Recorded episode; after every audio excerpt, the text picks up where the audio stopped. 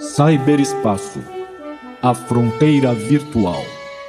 Essas são as reflexões do professor Roberto Slonka em sua missão contínua para explorar novas tecnologias, seu uso na aprendizagem em novas formas de educação, audaciosamente indo onde nenhum professor jamais esteve.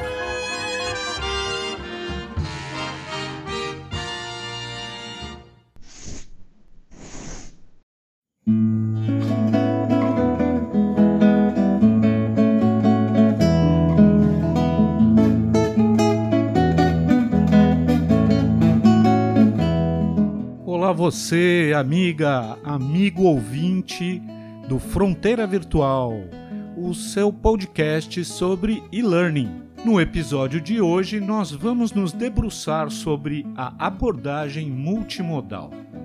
Na história da comunicação humana, não se sabe ao certo qual foi o modal comunicativo que veio antes. Já na pré-história, imagens eram usadas na educação, talvez antes mesmo da invenção da linguagem oral, não sabemos ao certo. Mas o fato é que se encontram pinturas rupestres que representam o que poderíamos chamar hoje de aulas. Aulas de caça, basicamente. Eram histórias narradas na forma de figuras que serviam para compartilhar as aventuras vividas e tinham um claro sentido educativo.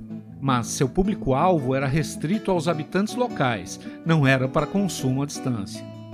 Com o tempo, a humanidade desenvolveu a oralidade, criaram-se as línguas e mais tarde formas de representação gráfica dessas narrativas, a princípio de maneira pictórica, como nos hieróglifos egípcios. Depois, os fenícios criaram uma forma de escrita para organizar o seu comércio. Mas, sem dúvida, os grandes avanços nessa era foram dos chineses que inventaram o papel, enquanto no Ocidente ainda se usavam tábuas, pedras, argila e peles de animais como suporte à informação. Essa transposição de conteúdo para suportes móveis, passíveis de serem carregados, foi o início da comunicação a longa distância, mas ainda era restrito em termos de escala.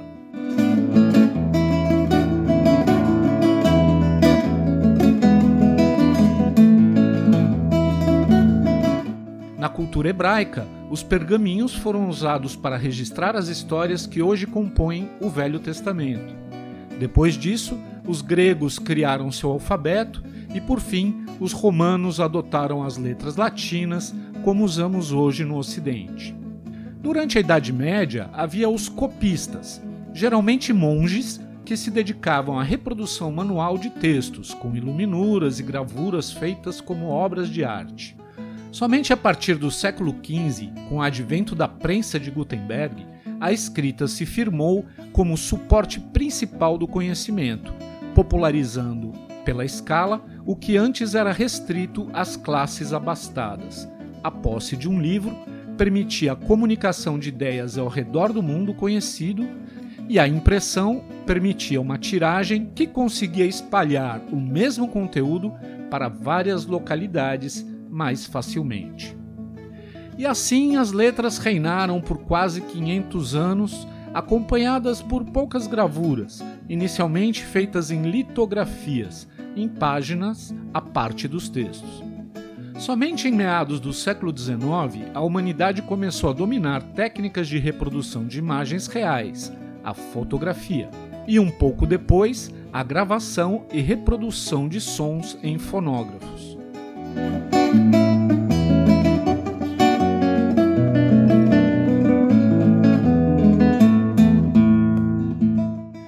Virada do século XX, o cinema deu movimento a essas imagens, que mais tarde adquiriram volume com o som sincronizado à imagem. E o rádio popularizou a transmissão em massa de músicas e conteúdos orais a longas distâncias, notícias, histórias e conteúdo educativo.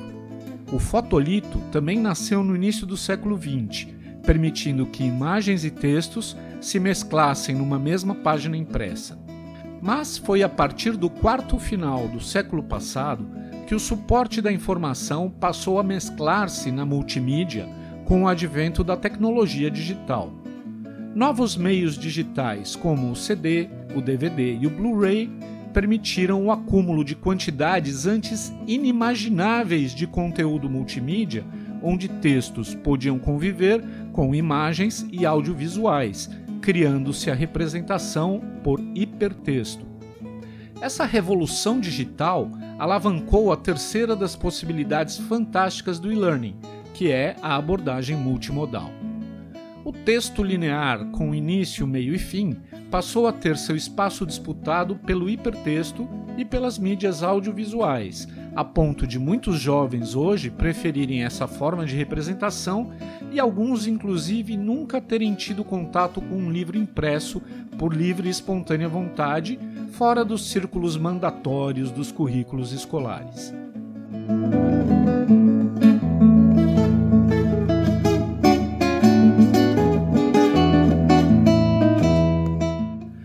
que chamamos de multimodalidade é a capacidade de mesclar no mesmo suporte, no caso o suporte digital, texto, imagem, estática ou em movimento e som. O primeiro impacto da multimodalidade é a transformação da sintaxe e da literacia. Não se trata mais de ensinar a ler e depois a escrever palavras e organizar pensamentos em forma de textos de diversas características, artigos, contos, novelas, romances. Uma nova gramática compõe essa nova literacia multimodal, uma gramática que mescla imagens, sons e textos. A essa nova gramática chamamos representação multimodal de conhecimento.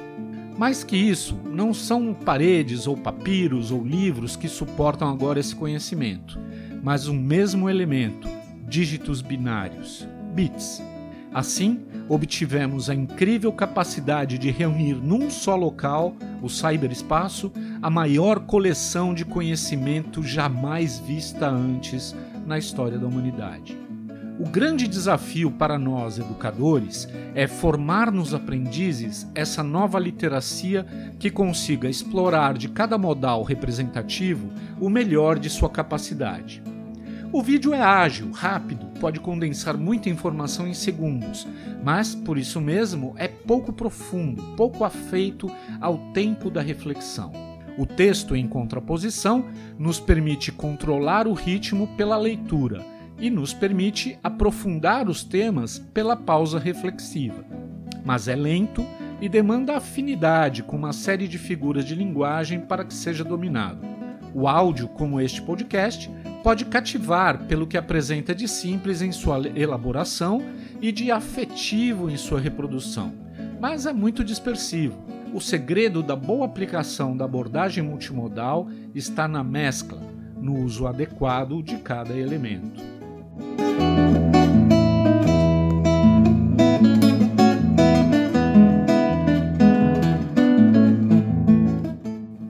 Texto continua sendo o modelo ideal para a construção aprofundada de conceitos.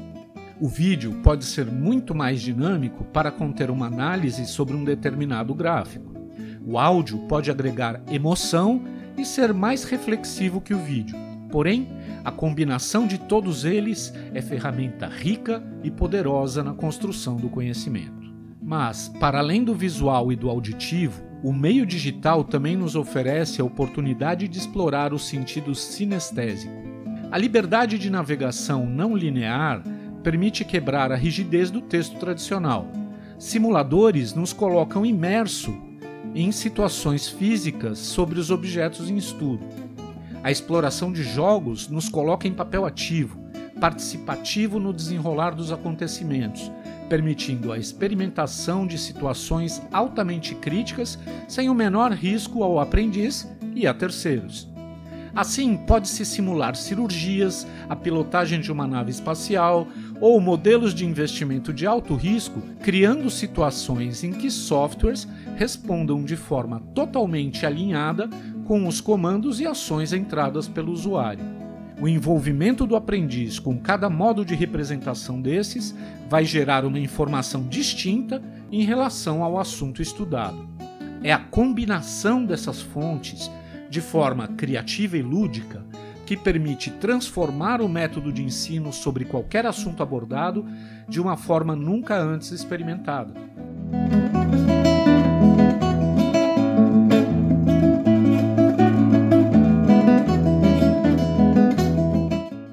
Essa chamada multiliteracia, ou seja, a capacidade de produzir e compreender conteúdo em formas distintas, é chave na modelagem da aprendizagem digital. E não chega a ser uma extrema novidade, já que textos e imagens sempre foram usadas em conjunto para, por exemplo, alfabetizar crianças. A imagem de uma bola ao lado das letras que formam a palavra bola, separadas em sílabas, não é nenhuma novidade pedagógica.